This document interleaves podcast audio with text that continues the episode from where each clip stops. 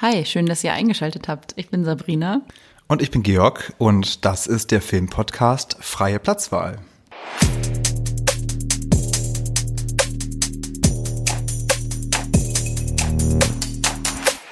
Ja, und wir würden euch gerne in jeder Folge einen neuen Film vorstellen und den besprechen. So der Gedanke dahinter ist eigentlich, dass wir mal vor einer gefühlten Ewigkeit zusammen äh, Filmwissenschaften studiert haben und auch bis heute noch uns sehr, sehr gerne zu Filmen austauschen ähm, und dann dachten, diese Perlen können wir nicht der Öffentlichkeit vorenthalten.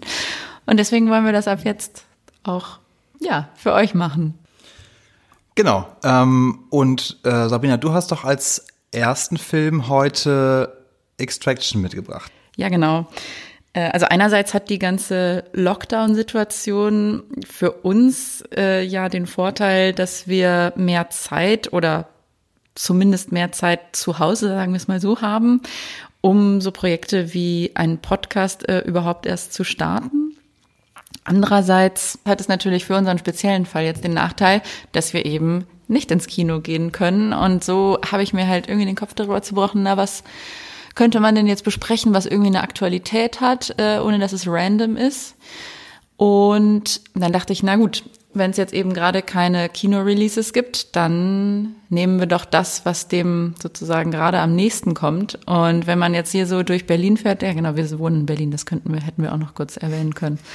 Dann ähm, sieht man eben anstelle von irgendwie so großen Kinostart, Neu, äh, Neustartplakaten, ähm, hängt hier gerade überall Tyler Rake Extraction. Jetzt auf Netflix. Und dann dachte ich, gut, dann beschäftigen wir uns jetzt damit, auch wenn das ehrlicherweise jetzt nicht unbedingt ähm, die Art von Film oder Genre wäre, die mir jetzt so am nächsten ist, oder? Wie ist das bei dir? Ähm, ich glaube, das möchte ich erst im Laufe des Interviews verraten. Ach, jetzt ist es ein Interview. Jetzt ist es ein Interview mit mir als Experten. Ähm, aber ohne zu viel zu, äh, vorwegzunehmen, ähm, das ist wahrscheinlich auch richtig. Ähm, und nichtsdestotrotz ist es, glaube ich, immer spannend, sich Filme anzugucken, ähm, die vielleicht auch gerade nicht innerhalb ähm, der der Range liegen, die man normalerweise an, anschaut, insbesondere dann, wenn es so ein stark vermarkteter Film ist, ähm, der jetzt, glaube ich, auch auf Netflix auf Platz eins der meistgesehenen ähm, Filme gerankt wurde, also extrem viel angeschaut wurde und allein deswegen sicherlich eine zumindest kurzfristige kulturelle ähm, Relevanz entwickelt. Ja. Das ist ein sehr guter Punkt. Und ich glaube, wir steigen einfach mal direkt ein, ähm, vielleicht so mit den Eckpunkten. Ähm, zum einen ähm, ist es, ja, wir haben es schon ein bisschen vorweggenommen, ähm, das Genre ist äh, Actionfilm. Ähm, die Avengers ähm, Avengers oder Avengers? Jetzt bin ich Avengers. Wieso sage ich es immer falsch? Also man merkt, wir sind Riesenfans. MCU. Also. Avengers heißt das, glaube ich, tatsächlich, ja. Genau. Avengers aus dem Marvel Cinematic Universe. Regie hat ähm, Sam Hargrave geführt. Ähm, das ist auch sein Debüt. Ich hatte von ihm vorher, glaube ich, noch nicht gehört. Ähm, Genau, und die Connection zu Chris Hemsworth in der Hauptrolle ähm, und zum Marvel Cinematic Universe, die ergibt sich eben auch. Wir wissen wahrscheinlich alle, dass Chris Hemsworth bisher ähm, Thor gespielt hat in dieser Reihe.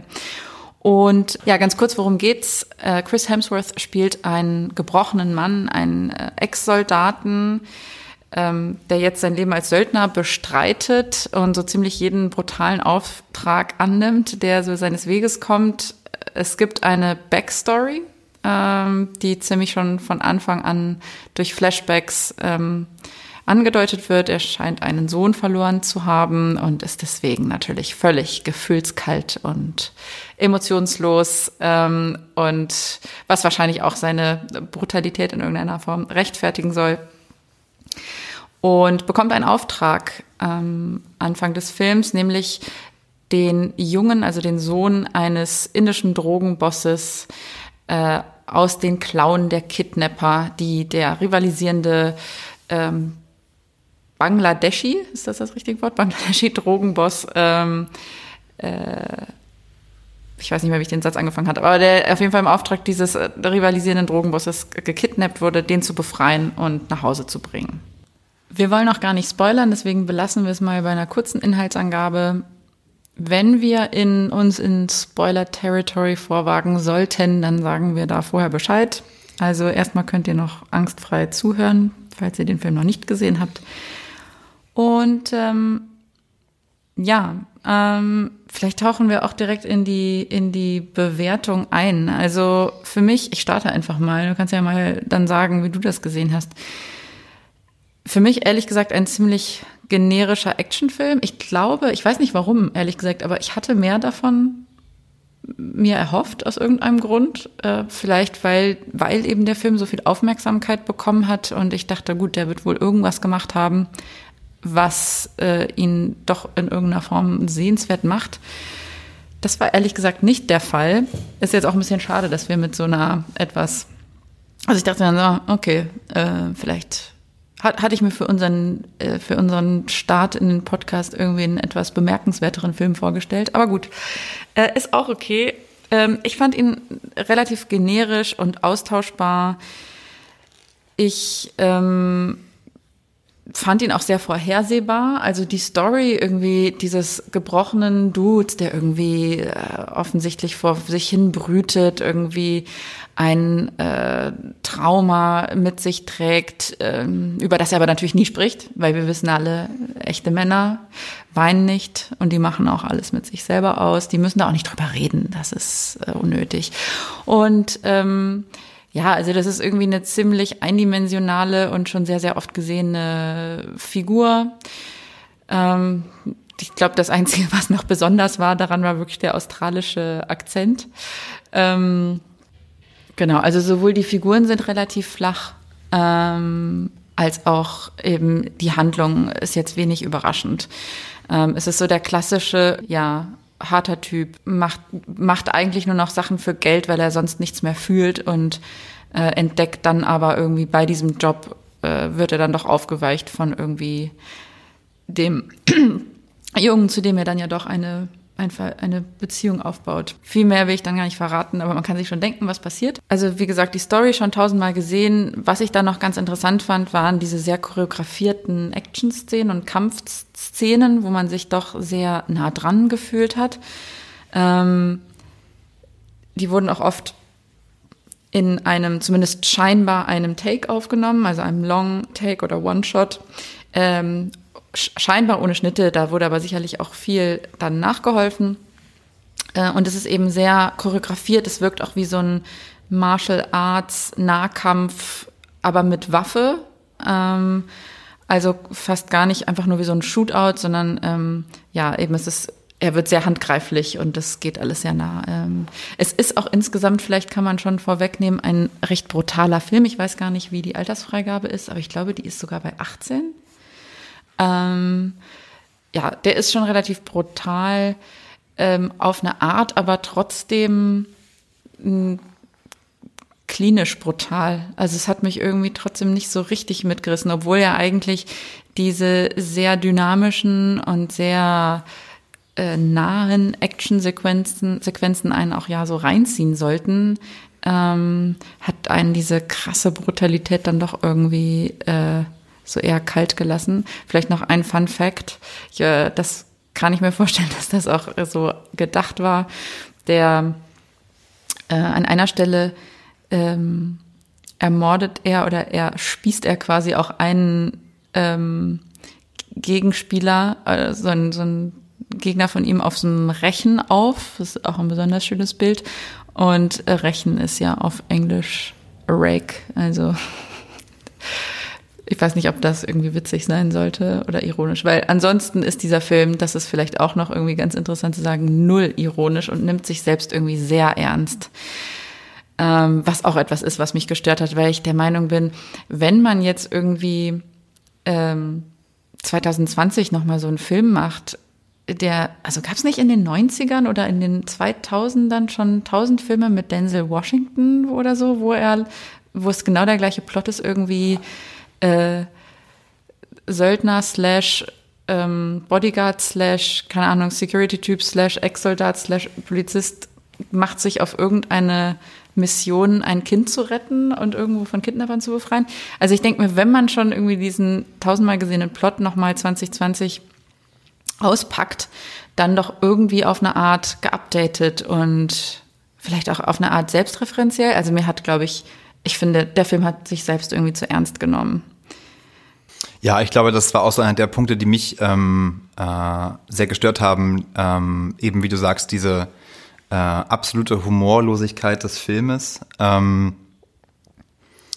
ähm, äh, wo ich immer das Gefühl habe, ähm, inwiefern soll ich als Zuschauer eigentlich mit einer Figur mitfühlen, die ja letztlich in irgendeiner Form einen Schicksal, Schicksalsschlag äh, durchgemacht hat ähm, und das quasi die Legitimation dafür ist, dass stoisch ähm, Menschen ermordet werden, tatsächlich. Ähm, ich finde, das Identifikationspotenzial einer solchen Figur ist halt extrem limitiert ähm, und wird an keiner Stelle im Film gebrochen. Ähm, ansonsten würde ich äh, auch sagen, letztlich sehr erwartbar, sehr vorhersehbar ähm, und letztlich ein, ich sag mal, klassischer Genrefilm wahrscheinlich. Ähm, was man dem Film wahrscheinlich zugutehalten können äh, kann, ist, äh, wie extrem handwerklich gut die Action-Szenen gemacht sind. Ähm, Fans der dieser Art von Filmen werden sicherlich äh, Parallelen zu Filmen wie äh, den Bourne-Film sehen, ähm, John Wick sehen äh, oder vielleicht auch, äh, obwohl wahrscheinlich nur bedingt zu Mission Impossible, weil das tatsächlich eine andere Art von ähm, äh, Selbstreferenzialität mittlerweile hat. Ähm, das könnte ich mir vorstellen. Ich glaube, man merkt dem Film einfach extrem an, dass eben mit Sam Hargrave ein Regisseur dort sein Debüt gibt, der bislang ähm, eben Stunt-Koordinator war. Ähm, oh. Äh, das merkt man, glaube ich, ganz stark, äh, dass der Fokus auf der Choreografie von diesen auch extrem intensiven, muss man schon sagen, Nahkampfszenen liegt, ähm, die sicherlich sehr immersiv sind und einen sehr hineinziehen ähm, in den Film und äh, auch ohne Schnitt. Das ist, finde ich, immer das Erstaunliche, ähm, was vielleicht auch in der aktuellen Kinoästhetik neu ist im Vergleich zu Filmen der 2000er. Dass äh, eben ähm, Energie oder Bewegung ähm, und Schnelligkeit eben viel weniger aus einer extrem raschen Schnittfolge geholt wird, wie es ja in den Bourne-Filmen zum Beispiel sind. Ich glaube auch, dass ähm, einer der Bourne-Filme weiterhin der Film ist, der den Rekord für die meisten Schnitte aller Zeiten besitzt, oder die kürzeste Schnittabfolge mit 0,x Sekunden. Ähm, und wir hier auf der anderen Seite den komplett entgegengesetzten Ansatz haben von geführten One-Takes, wie du sagst, ähm, die sich trotzdem sehr ähm, sehr schnell, sehr intensiv, äh, sehr nah dran anfühlen. Und ich glaube, darin liegt schon eine große, eine große handwerkliche Kunst. Ähm, aber wie gesagt, jemand ähm, oder wenn äh, ähm, jemand den Film guckt mit der Hoffnung darauf, dass es dort einen ausgeklügelten Plot gibt oder äh, mh, ja Charakterentwicklung in irgendeiner Form, der wird sicherlich vom Film enttäuscht werden. Ja, wobei ich glaube, dass das, was uns jetzt am besten noch gefallen hat an dem Film, nämlich äh, die starken Visuals, die Action-Szenen, die äh, Long- ähm, oder One-Takes, ähm, dass die ein oder dass die uns deswegen irgendwie beeindrucken konnten, weil wir auch beide nicht unbedingt in diesem Genre tief drinstecken. Ähm, ich weiß nicht, hast du die John Wick-Reihe gesehen? Ich glaube auch nicht, ne? Oder nur ein Teil davon?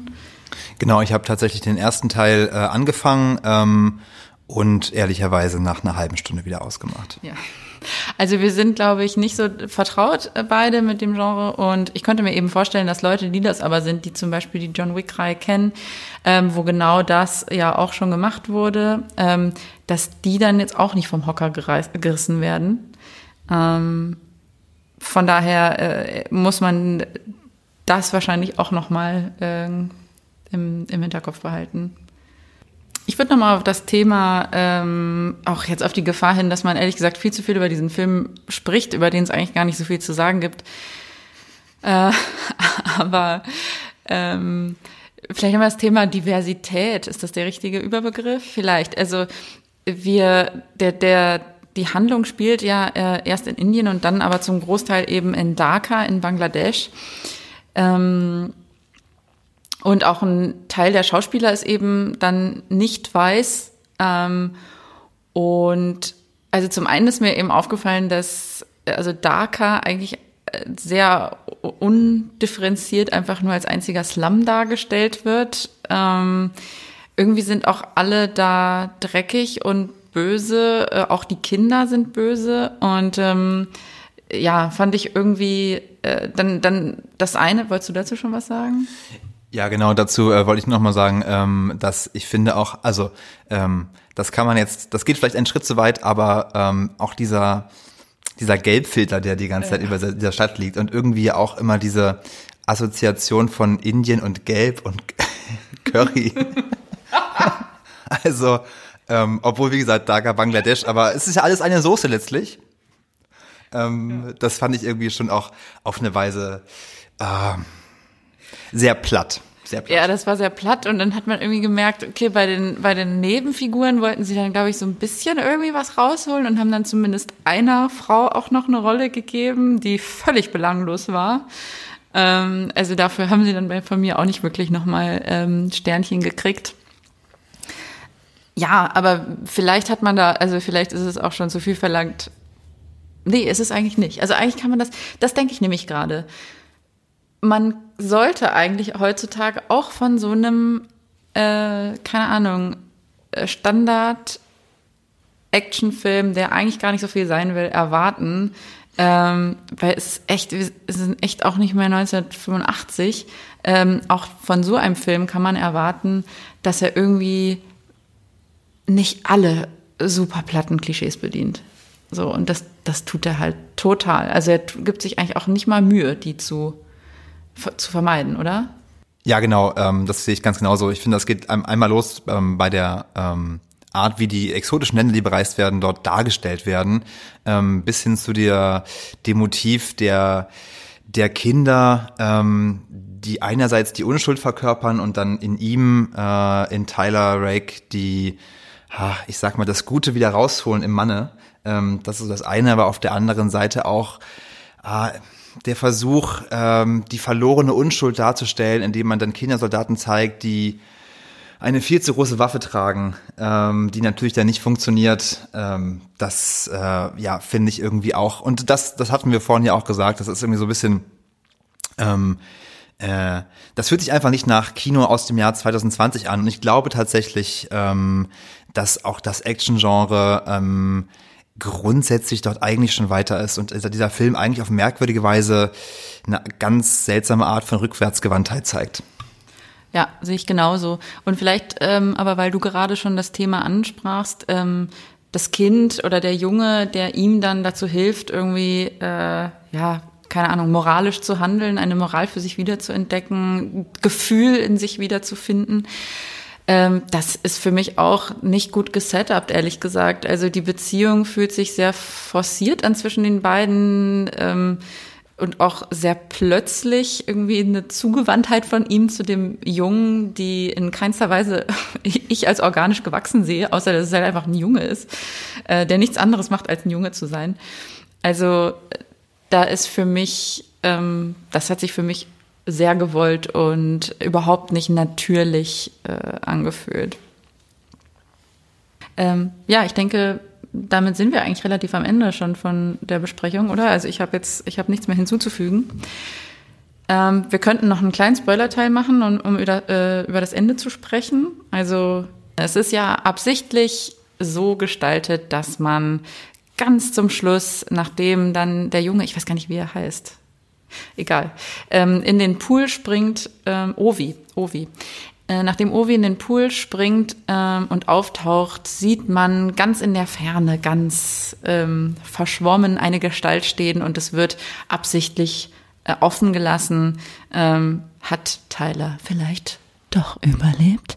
Und ja, also wie siehst du das? Ich halte das auch wieder für, ich weiß nicht, ob ich dazu zynisch bin, aber ich halte einfach alles nur noch für eine doofe, ähm, rein wirtschaftlich motivierte ähm, und eben nicht kreative Wahl. Also diesem Film ist es ehrlich gesagt total egal, ähm, was da inhaltlich jetzt für ein Ende passt. Ähm, und es geht meines Erachtens eigentlich nur darum, äh, sich da das offen zu lassen, ob man ein Sequel macht, oder? Ähm, ja, das wäre auch meine Vermutung. Also was du vielleicht noch einmal hättest dazu sagen können, ist, dass Tyler stirbt.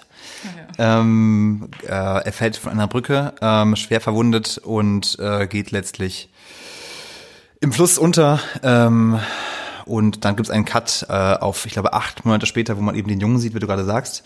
Ähm, und ich meine, ich sehe das ganz genauso. Ähm, man muss sich immer wieder vor Augen führen, äh, Netflix ähm, ist Kulturindustrie pur. Ähm, die machen Panel-Untersuchungen ohne Ende ähm, darüber, wie Filme funktionieren. Und äh, ich glaube letztlich auch, dass ähm, aus Handlungssicht äh, eigentlich relativ schlüssig ist, dass Tyler stirbt ähm, man sich aber sicherlich am Ende nicht verbauen wollte, wenn der Film gut ankommt, was er ja offensichtlich tut, Platz eins wie gesagt, der Charts, ähm, die Möglichkeit äh, weiterhin hat, äh, ihn bei ähm, Gelegenheit äh, ja einfach noch einen zweiten Fall lösen zu lassen.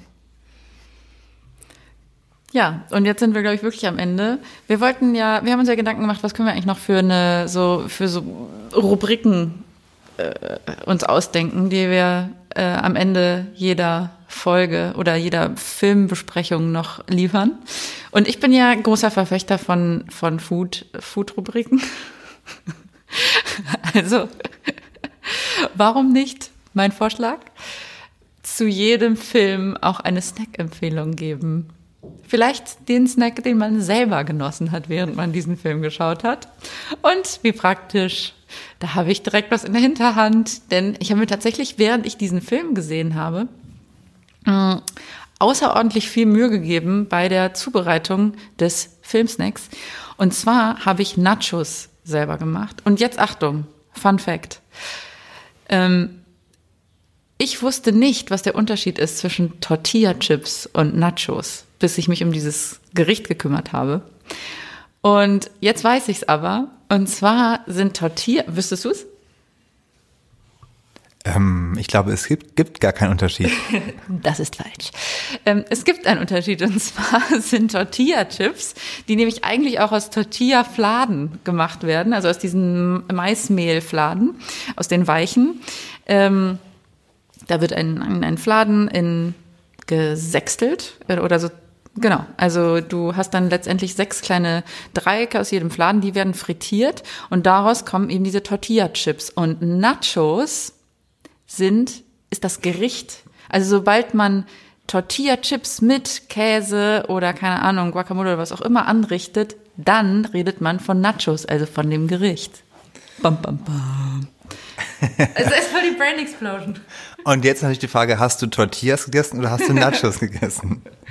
Ich habe natürlich Nachos gegessen. Ich habe mir richtig viel Mühe gegeben, wie ich schon sagte.